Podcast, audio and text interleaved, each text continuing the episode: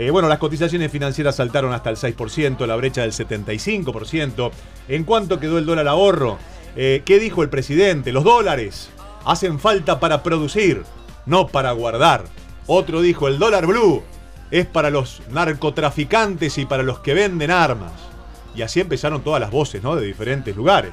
Eh, la interna del dólar ahorro con el 35%, los bonos caen más del 4% eh, y las ADR pierden hasta el 8% en respuesta al mayor cepo al dólar. Eh, y hay un impacto no solamente en, el país, sino en el mundo. Empresas que se van, Globo, que también se va, agarró el Globo ya que estaba con Helio mientras dure, bueno, rajemos, a unas cadenas de supermercado que también, tiendas departamentales, muchos mensajes, en un ratito voy a saludar al equipo, pero lo tengo esperando a, a línea muy amablemente y por eso quiero comenzar el programa con él, quien conoce la cocina desde adentro, fue expresidente del Banco Central de la República Argentina, es economista y se llama Gabriel Rubinstein. Gabriel, buenas tardes. Sebastián Shapiro te saluda en Duplex aquí en el EU2 de Bahía Blanca. Gracias por la espera y por atenderme. ¿Qué tal? ¿Cómo estás? Te, te, corrijo porque no fui presidente, fue representante. Representante, perdón, representante. Banco Central, sí, pero no importa, conozco bastante el Banco Central, la verdad. Gabriel, eh, quiero que con esta introducción me dé su, su visión, qué opina de, de, este, de esta medida y de este rumbo que ha tomado el gobierno nacional para con la economía argentina. Y bueno, justamente el rumbo no se entiende muy bien y se notan varias cuestiones. Una, el ministro de Economía, Martín Guzmán, la vicejefa de gabinete, Cecilia Todesca, acababan de dar reportajes en ámbito financiero, en, en, en La Nación y demás, diciendo que no iban a hacer lo que ahora se hizo. Entonces quedan muy desdibujados, quedan como que dicen una cosa pero puede pasar cualquier otra, ¿no? Entonces, eh, ya también pasó con el presupuesto, decían que iba a ser 2% del déficit fiscal y de la noche a la mañana pasan 4,5%. O sea, pasan por el Instituto Patria, vuelven con un presupuesto dos puntos y medio del PBI más alto. O sea, está da la sensación que hay una influencia del kirchnerismo muy grande, como si el ministro de Economía fuera Máximo Kirchner y que toma las decisiones. ¿Por, no ¿Por, qué lo nombra Máximo Kirchner? Y porque aparece como el referente que todos nombran del Instituto Patria, eh, metido en todas las negociaciones de economía y también se habla del, del, Fondo Monetario y de la deuda, como que aparece como el interlocutor válido de Cristina. Y entonces pareciera que todas las cosas se están haciendo con esa impronta. Y entonces el marco referencial es bastante complicado porque hay muchas señales poco amigables. Te doy un dato, se tomó la decisión ayer de no dejarle pagar a las empresas las deudas que tienen en dólares. Solo pueden pagar 40% si hacen determinadas cosas y si no, van a default. Una de las razones principales para terminar el tema de la deuda del riesgo soberano era facilitarle la vida a las empresas y que se puedan, ya que el gobierno arreglaba sus deudas, podrían ir al mercado de capitales y poder fondearse en el exterior. ¿A vos te parece que una empresa que le acaban de decir que le obligaron a vender los dólares, en el, por ejemplo, ahora pongámosle el valor cerca de 80, y ahora le dicen que para pagar esa deuda eh, no la dejan, le dan solamente el 40% y el 60% que se arregle? Eh, que se arregle, si tiene dólares que se arregle, sino que refinancie las deudas, sin ninguna garantía que le van a dar los dólares por el mercado oficial.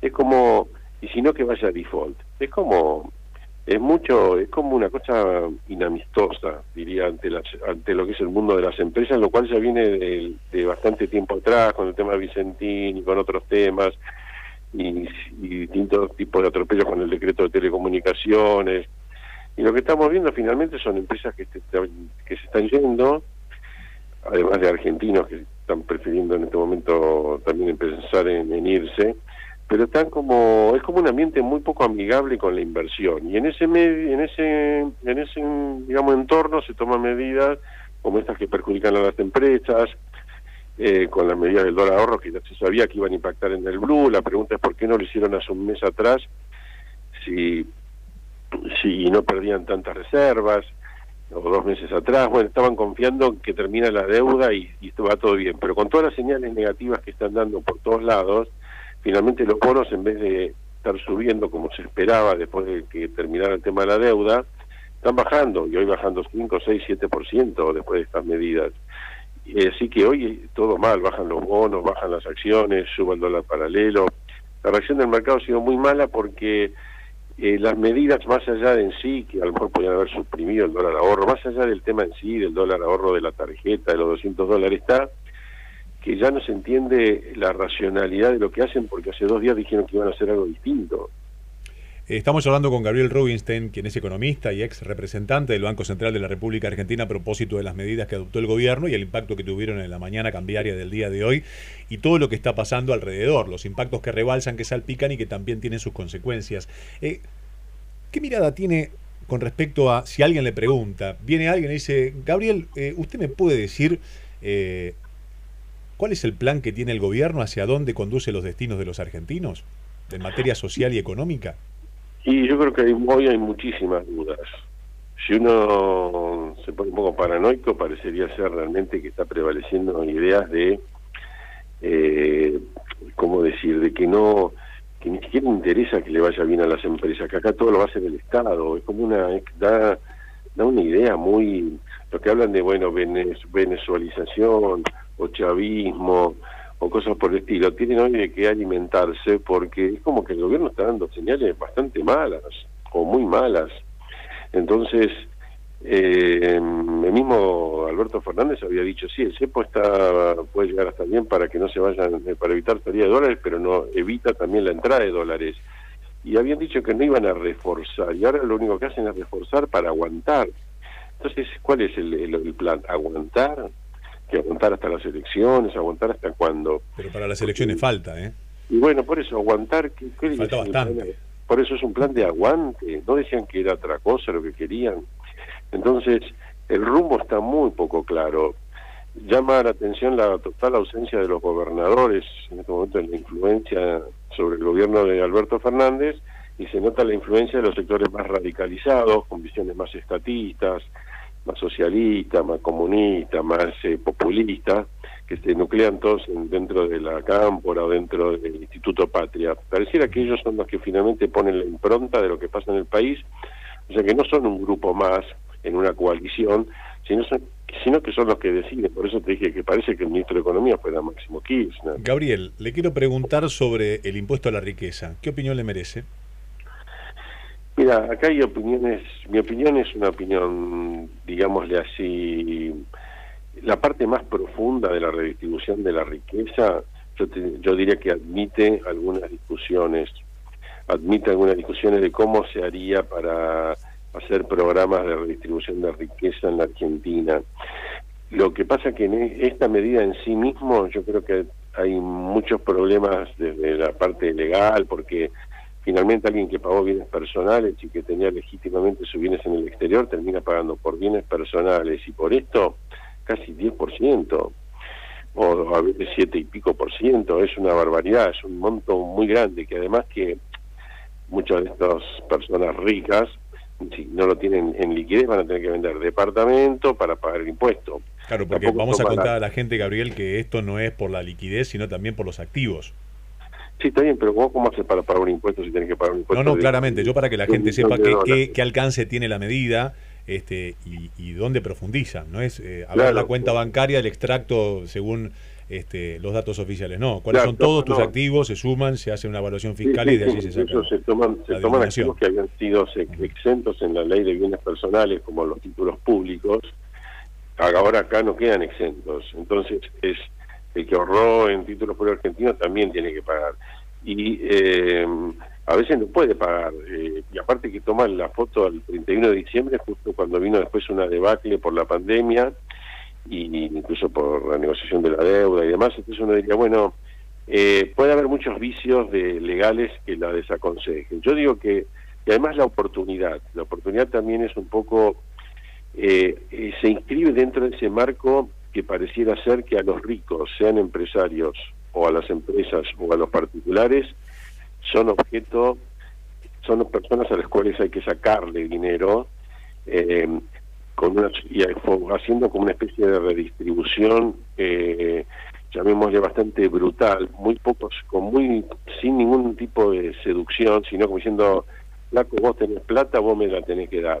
Entonces empieza a tomar una idea de cierto eh, confiscación. Es más o menos como la toma de tierras también, en cierta manera. Bueno, vos tenés tierras y no la, en estos momentos se ve que se ve que te sobran porque no estás ahí. Bueno, entonces se pueden tomar. Y empieza la discusión dentro del propio gobierno si es legítimo o no es legítimo que alguien tomarle las tierras que es de propiedad privada de otra persona.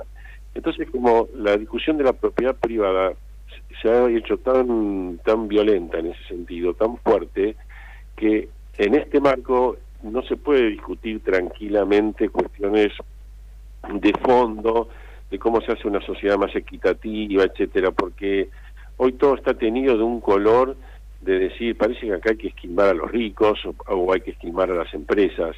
Entonces, en este momento es una mala señal. Yo no te, yo no te digo que la discusión en sí eh, carece de legitimidad. Hay que discutir temas que tienen que ver con la equidad y demás.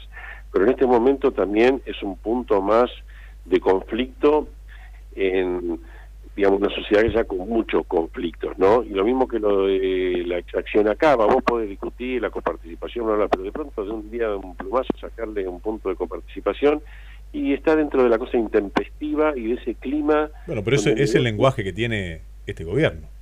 Bueno, pero ese lenguaje. Lo ha demostrado, o sea, es un gobierno, digamos, que tiene un lenguaje literal y que lo cumple. Bueno, pero ese lenguaje hace que todo el mundo que se ausenta en las inversiones. Ah, no, eso es, una, una, consecuencia, claramente, sí, pero digo que digo que no tendría que sorprender tampoco, ¿no? Claro, lo que pasa es que si se ahuyentan las inversiones, el país no va a crecer. El país no va a crecer regalando plata, sacándose a una y dándose a otro. eso es lo que se eh, pregunta la gente de a pie, Gabriel. Este, eh, ¿Va a crecer el país? ¿Cuáles son las herramientas con las cuales va a esgrimir eh, el, el gobierno nacional para decir, bueno, vamos a poner a la Argentina de pie?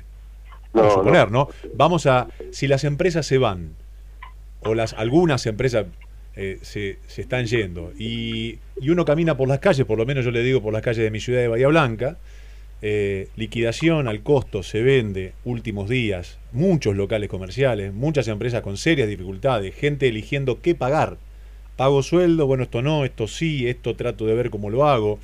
Eh, y no hay señales. Ese, esa es la gran preocupación eh, hablo de, quienes también encienden el motor de, la economía mediana, que se, ven en una encerrona eh, muy grande. Claro, hay cosas que tienen que ver con la pandemia, eh, tenemos este infortunio, pero también ahí nos está yendo mal desde el punto de vista médico. Todavía estamos como uno de los países con más fallecidos por millón de habitantes, nos está yendo mal en la pandemia, somos el país también que más cayó la economía, nos está yendo mal en la economía, o sea que los dos eh, y hay muchos factores que están ahí incidiendo. Pero más allá de eso, eh, con todas las medidas que van tomando, eh, hay países que sufren pandemia y que han tomado algunas restricciones diferentes a Argentina, por ejemplo Uruguay, pero con un discurso tan diferente y con una visión tan diferente que hoy la, hoy resultan una seducción para que muchos argentinos vayan a vivir Uruguay. y es la solución, le quiero preguntar esto, ¿es la solución para muchos que dicen, ah, me voy, en, la, eh, vamos, voy a hablar con la jerga del café, en la calentura del momento, dicen, bueno, la verdad, ya está, me voy. Me voy a Uruguay, me voy a Chile. Eh, uno le el del café y el que está enfrente le pregunta, ¿y a qué? ¿Qué sé yo? Le dice el otro. Pues te, caliente, ¿no? Eh, Enojado. Entiendo, igualmente noto eso para un sector bastante pudiente de Argentina. Ah, ahí va, ahí va tampoco vamos a decir que la solución es, esa. No, no, por supuesto, por eso, por eso hago esta, esta referencia de café, ¿verdad? Pero yo los entiendo perfectamente porque si alguien puede decir, mira, ya se, se está más tranquilo y no te van a esquilmar, no es, no es, no están pensando en cómo sacarte la plata. Y acá pareciera que están pensando en cómo sacarte la plata. Entonces, eh, hay una idea de redistribución sumamente intensa y y en un sentido desproporcionada en el sentido de que están haciendo que todo que tengan miedo a los empresarios a invertir. Y eso es lo peor porque vos tenés que tratar de que los empresarios inviertan y que no piensen que en cualquier momento los van a embromar de una u otra manera como pasa con una empresa que se endeudó hoy para comprar máquinas o lo que fuera y le están diciendo bueno vos tuviste obligado a vender el dólar 80 pero ahora que tenés que pagar tus deudas tenés que pagarlo a 130 entonces, como diciendo, no, me están, me están embromando. Eh, ¿Y qué pasa si esas empresas no empiezan a cumplir? ¿El Estado que dice, bueno, si usted no cumple, yo debo hacerme cargo de la empresa? No, no, una cosa es la ayuda que hubo que hacer, que me parece muy bien con el tema de la pandemia, la ATP, incluso más. Yo creo que la ATP tuvo que haber sido más generoso para que justamente eh, funcione mejor no solo la economía, sino la propia medicina, porque si el Estado hubiera sido más generoso con las empresas que estaban cerradas, no estaría toda esta apertura de hecho de la cuarentena, a veces desordenada en muchos lugares, porque el Estado los hubiera ayudado mejor. Pero más allá de esa discusión, eh, y más allá del tema de la ayuda puntual de la pandemia, que es necesario, porque si el gobierno te dice a una empresa que vos no podés abrir, es lógico que tengan que pagar los sueldos. Se pagó el 50%, pero sería lógico que pagar el 100% de los sueldos.